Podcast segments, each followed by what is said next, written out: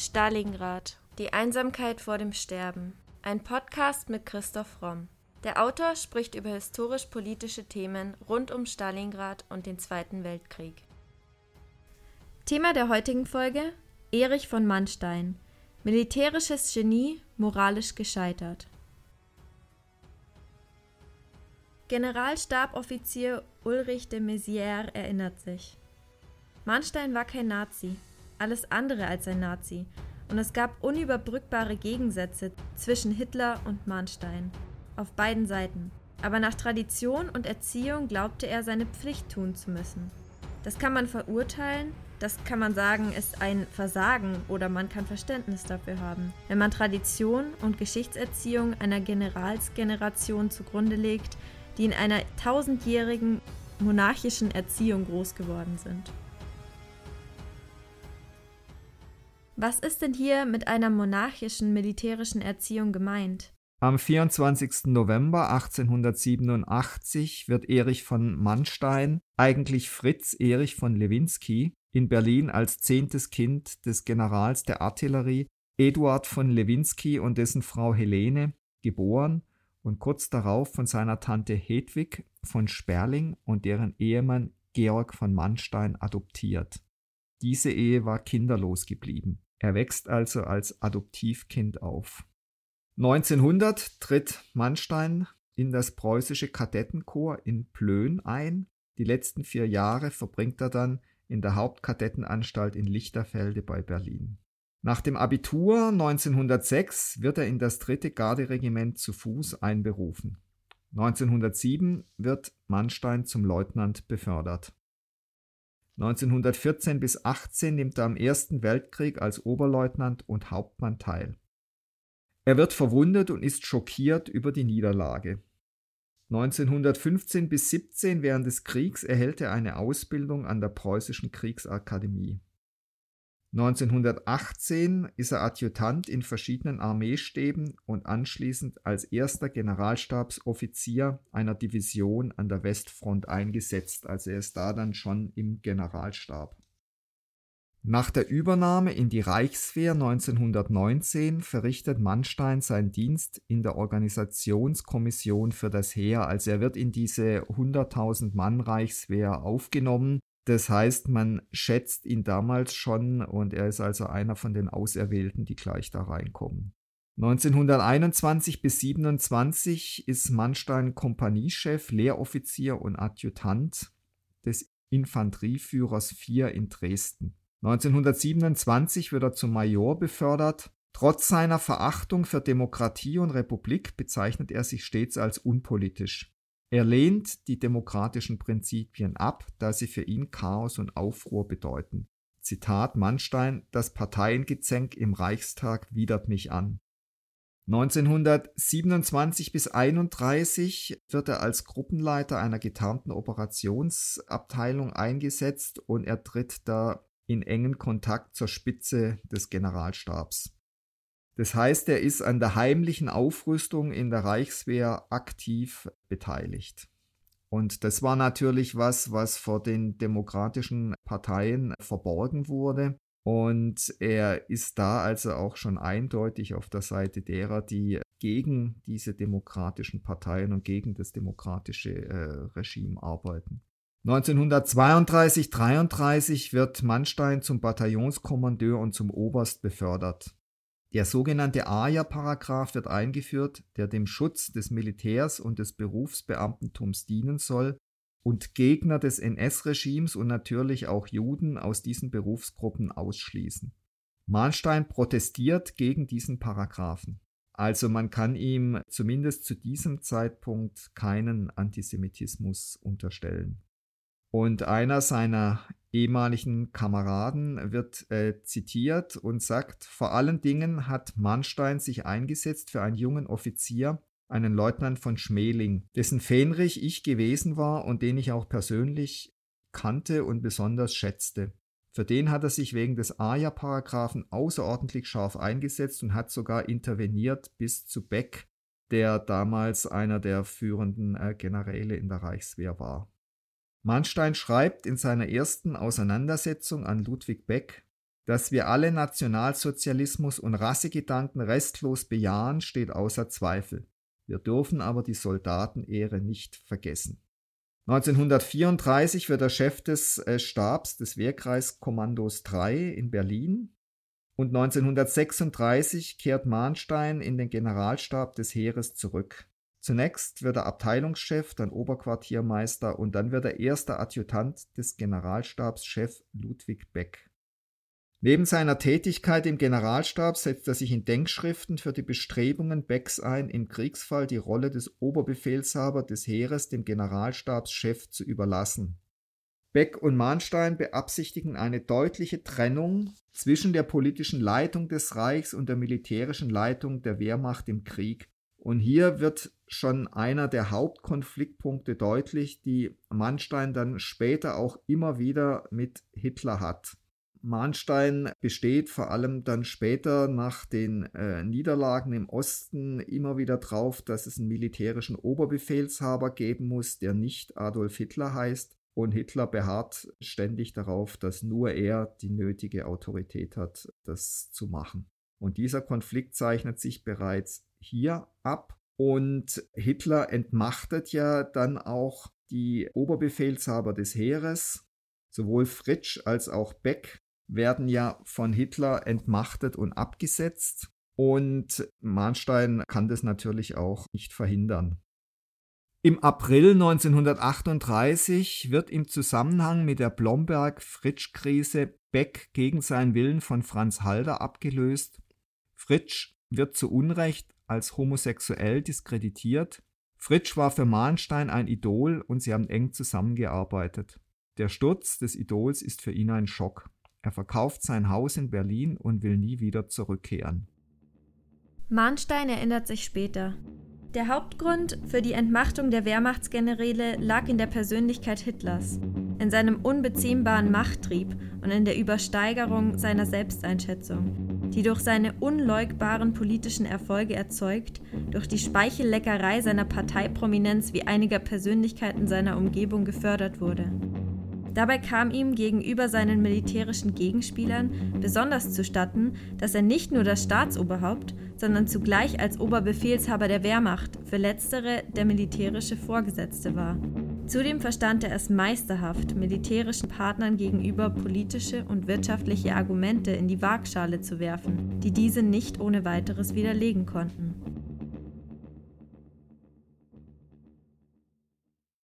Der erste Sündenfall der Wehrmacht ist dann natürlich schon lange vorbei. Nach dem Tod von Reichspräsident Hindenburg hat Hitler es geschafft, diese zwei Positionen auf sich zu vereinigen und er hat es vor allem geschafft, dass die deutsche Wehrmacht ihm den Treueid als Oberbefehlshaber geschworen hat. Das war ein ganz, ganz verhängnisvoller Fehler der Wehrmacht und der führenden Generäle, aber sie haben, glaube ich, da zu spät kapiert, mit wem sie sich wirklich eingelassen haben.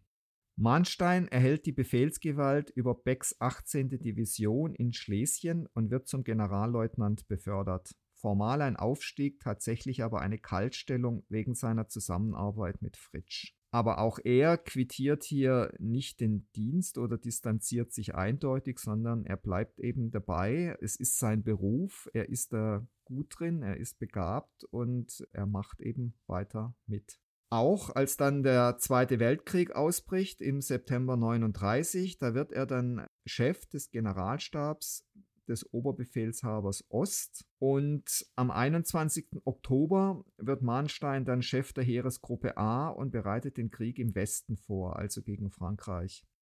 Und das wird jetzt einer der Höhepunkte seiner Karriere. In Koblenz entwirft er einen Gegenplan zu den Kriegsplänen der anderen Stabschefs. In sieben Streitschriften stellt er sich entschieden gegen die Strategien der anderen, da sie zu wenig Überraschungseffekt aufweisen, beziehungsweise eigentlich eine Wiederholung vom Schlieffenplan aus dem Ersten Weltkrieg sind. Er wird als Störenfried wiederum wegbefördert. Hitlers Chefadjutant erfährt allerdings davon und lädt Mannstein ein. Und er hat jetzt das zweifelhafte Glück, dass Hitler seinen Plan sehr gut findet und ihn fördert. Und dieser Plan, der dann bekannt geworden ist als Ardennenoffensive, den Manstein natürlich nicht allein entwickelt hat, sondern gemeinsam mit anderen, aber er war da also maßgeblich dran beteiligt, der ist dann die Ursache für den unglaublichen Erfolg, militärischen Erfolg, äh, muss man dazu sagen, den man dann im Frankreich-Feldzug hatte, als dann wirklich in sechs Wochen die englische und die französische Armee vernichtend geschlagen wurden. Was war der Grund? Der Grund war, dass man mit einem schnellen, riskanten Panzervorstoß, an dem unter anderem auch Rommel, auch Guderian äh, beteiligt waren, die englische und französische Armee große Teile davon abschneiden konnte in Belgien und dass man dann durch weitere tiefe Panzervorstöße in weiteren Kesselschlachten enorme Erfolge erzielt hat, sehr, sehr schnell vorgerückt ist, unter anderem, wie wir ja auch schon besprochen haben, mit Pervitin. Und hier ist Ganz interessant, dass Manstein zum Beispiel Pervitin in seinen Memoiren nie mit einem einzigen Wort erwähnt. Er muss aber damals auch gewusst haben, dass das eingesetzt worden ist. Was bei diesem Frankreich-Feldzug auch ganz interessant ist, ist, dass Hitler, der ja auf der einen Seite immer wieder ein Hasardeur ist, ein Spieler ist, der wahnsinnig viel riskiert. Alle seine Generäle haben ihn gewarnt davor, den Krieg gegen England und Frankreich zu beginnen. Auf der anderen Seite, als das Unternehmen dann läuft, immer wieder Angst kriegt, die Panzerspitzen immer wieder anhalten lässt. Dadurch verliert man wertvolle Zeit. Und dann macht Hitler einen seiner ganz entscheidenden Fehler, vielleicht den entscheidenden Fehler. Er lässt die englische Armee bei Dünkirchen entkommen, gegen den Willen seiner Generäle. Er schließt sie nicht vollends ein und nimmt sie nicht gefangen, vernichtet sie auch nicht restlos, weil er hofft, durch diese, wie er sie nennt, großzügige Geste einen Frieden mit England zu erreichen. Und da verrechnet er sich gründlich, weil Churchill ihm diesen Frieden nicht gibt. Und das ist einer der großen strategischen Fehler von, von Hitler. Glücklicherweise, muss man heute sagen. Ein weiterer großer Fehler, den Mahnstein in seinen Memoiren dann auch sehr kritisch sieht, ist, dass man dann eben nicht konsequent die Invasion von England betreibt, was natürlich auch ein riskantes Unternehmen gewesen wäre, aber Mahnstein vertritt die Ansicht, nur mit der Eroberung von England wäre der Krieg zu gewinnen gewesen und dass man das nicht gemacht hat, dass man dann Görings Luftwaffe überlässt, diesen Krieg zu führen und Görings Luftwaffe den dann auch krachend verliert. Das ist für Mannstein einer der großen weiteren strategischen Fehler von Hitler. Und wieder mal wird Mannstein seine außerordentliche äh, Intelligenz und seine Begabung in strategischen Fragen nicht gedankt während des erfolgreich Frankreich-Feldzugs nach seiner Strategie der Operation Sichelschnitt, wie man sie nennt, sitzt er dann in Koblenz und verfasst Denkschriften. Also man hat ihn wieder wegversetzt. Im Juni erobert dann die Wehrmacht Paris Hitler nennt den Sieg über Frankreich den schönsten Moment seines Lebens und er lässt die Kapitulation im gleichen Eisenbahnwaggon unterschreiben und an der gleichen Stelle, an der 1918 die Deutschen ihre Niederlage unterschreiben mussten. Hitler beschreibt Mahnsteins Rolle als eher unbedeutend und verkauft äh, die Ardennenoffensive als seine eigene geniale Idee. Im Juli 1940 wird Mahnstein zum General der Infanterie befördert und erhält das Ritterkreuz. Im November erhält Mannstein dann das Kommando über das 56. Panzerkorps in Ostpreußen. Mahnstein erinnert sich. Nicht das Rüstungsvolumen hatte im Westfeldzug den Ausschlag gegeben, sondern der höhere Wert der Truppe und die bessere Führung auf deutscher Seite. Man hatte in der deutschen Wehrmacht eben seit dem Ende des Ersten Weltkrieges einiges dazugelernt und sich zugleich der unwandelbaren Gesetze der Kriegskunst wieder erinnert. Inwiefern kann man denn auf Mahnsteins weiterem Werdegang noch von Kriegskunst sprechen, so wie er das hier tut? Am 22. Juni 1941, übrigens am selben Tag, an dem Napoleon in Russland einmarschiert ist, beginnt das Unternehmen Barbarossa, und die unter Mansteins Befehl stehenden Panzerkräfte rücken in den baltischen Staaten bis Leningrad vor. wieder sehr schnell. Es gibt sogenannte Panzerraids, äh, die in wenigen Tagen hunderte von Kilometern tief in feindliches Gebiet einbrechen. Sevastopol soll bis Weihnachten erobert werden. Gottfried Götzenhauer, Infanterist in Mahnsteins Division, erinnert sich, unsere Division hat noch hintergeschoben, wir wollen auf alle Fälle dem Führer ein Weihnachtsgeschenk machen. Am 2. September wird Manstein zum Oberbefehlshaber der im äußersten Süden der Ostfront stehenden 11. Armee ernannt. Er soll die Halbinsel Krim einnehmen. Im mörderischen Kampf gegen die Rote Armee und die Partisanen wird Manstein in die Ideologien des NS-Regimes verstrickt. Trotzdem will er die Illusion eines fairen Kriegs aufrechterhalten. Im Oktober erklärt Manstein sich mit dem Reichenau-Befehl, in dem der Generalfeldmarschall Walter von Reichenau seine Soldaten zur gerechten Sühne am jüdischen Untermenschentum aufruft, voll einverstanden. Er gibt ähnlich lautende Befehle heraus, in denen er fordert, dass das jüdisch-bolschewistische System ein für allemal ausgerottet werden muss. Man darf auch nicht vergessen, dass die Wehrmacht nicht gegen den Kommissarbefehl protestiert hat, den Hitler ausgegeben hat, nachdem politische Kommissare sofort und ohne jegliches Gerichtsverfahren bei Gefangennahme erschossen werden sollen. Dieser Befehl wurde nicht immer ausgeführt, aber doch leider sehr oft. Im Dezember gibt es dann den Angriff auf die Festung Sevastopol. Manstein will die Festung in elf Tagen nehmen. Der Angriff wird zunächst ein Desaster. In kürzester Zeit schmelzen die Divisionen zusammen. Also hier kann auch von Kriegskunst nicht mehr viel die Rede sein. Das war einfach ein unglaubliches Gemetzel um diese Festung. Gottfried Götzenhauer erinnert sich wieder, ein Gefreiter hat uns weitergeführt und der Befehl war immer noch weiter angreifen. Und wenn ich an diese Leichenberge zurückdenke, kann ich nur wieder sagen, das war verbrecherisch. Mahnstein ist aber weiterhin von seiner Mission als Soldat fest überzeugt. Der britische Militärschriftsteller Lydell Hart schreibt Die deutschen Generäle dieses Krieges waren das mehr als irgendwo sonst gelungene Erzeugnis ihres Berufs. Sie hätten noch besser sein können, wenn sie einen weiteren Horizont und ein tieferes Verständnis gehabt hätten. Aber wenn sie Philosophen geworden wären, hätten sie auch aufgehört, Soldaten zu sein. Was für eine Rolle konnten denn Fragen nach Menschlichkeit und Moral zu diesem Zeitpunkt überhaupt noch spielen? Das ist jetzt wirklich eine der Kernfragen, die man sich bei jedem Krieg stellen muss. Was ist innerhalb eines Krieges legitim? Was muss man tun, um sich zu verteidigen? Ich meine, es ging ja damit schon mal los. Dieser Krieg war ja kein Verteidigungskrieg, es war ein brutaler Angriffskrieg ohne Kriegserklärung wieder mal. Die Sowjetunion wurde ja brutalst möglich überfallen. Und Hitler hat dann auch noch verbrecherische Befehle ausgegeben, so nach dem Motto, der russische Soldat ist kein Kamerad, er ist ein Untermensch, ein bolschewistischer Untermensch, die Juden sind sowieso Untermenschen und die kann man dann auch entsprechend behandeln. Und man muss sagen, dass sich eben auch Mannstein da leider davon hat beeinflussen lassen und man sieht einfach, wenn man sich mit dem Teufel einlässt, dann kann man die Hände nicht sauber halten. Das geht nicht. Und das ist was, was er immer behauptet hat, dass es möglich ist, dass man eben ehrenwerter Soldat sein kann unter so einem verbrecherischen Regime. Und das geht halt nicht. Man muss sich da entscheiden. Und auch er hätte sich da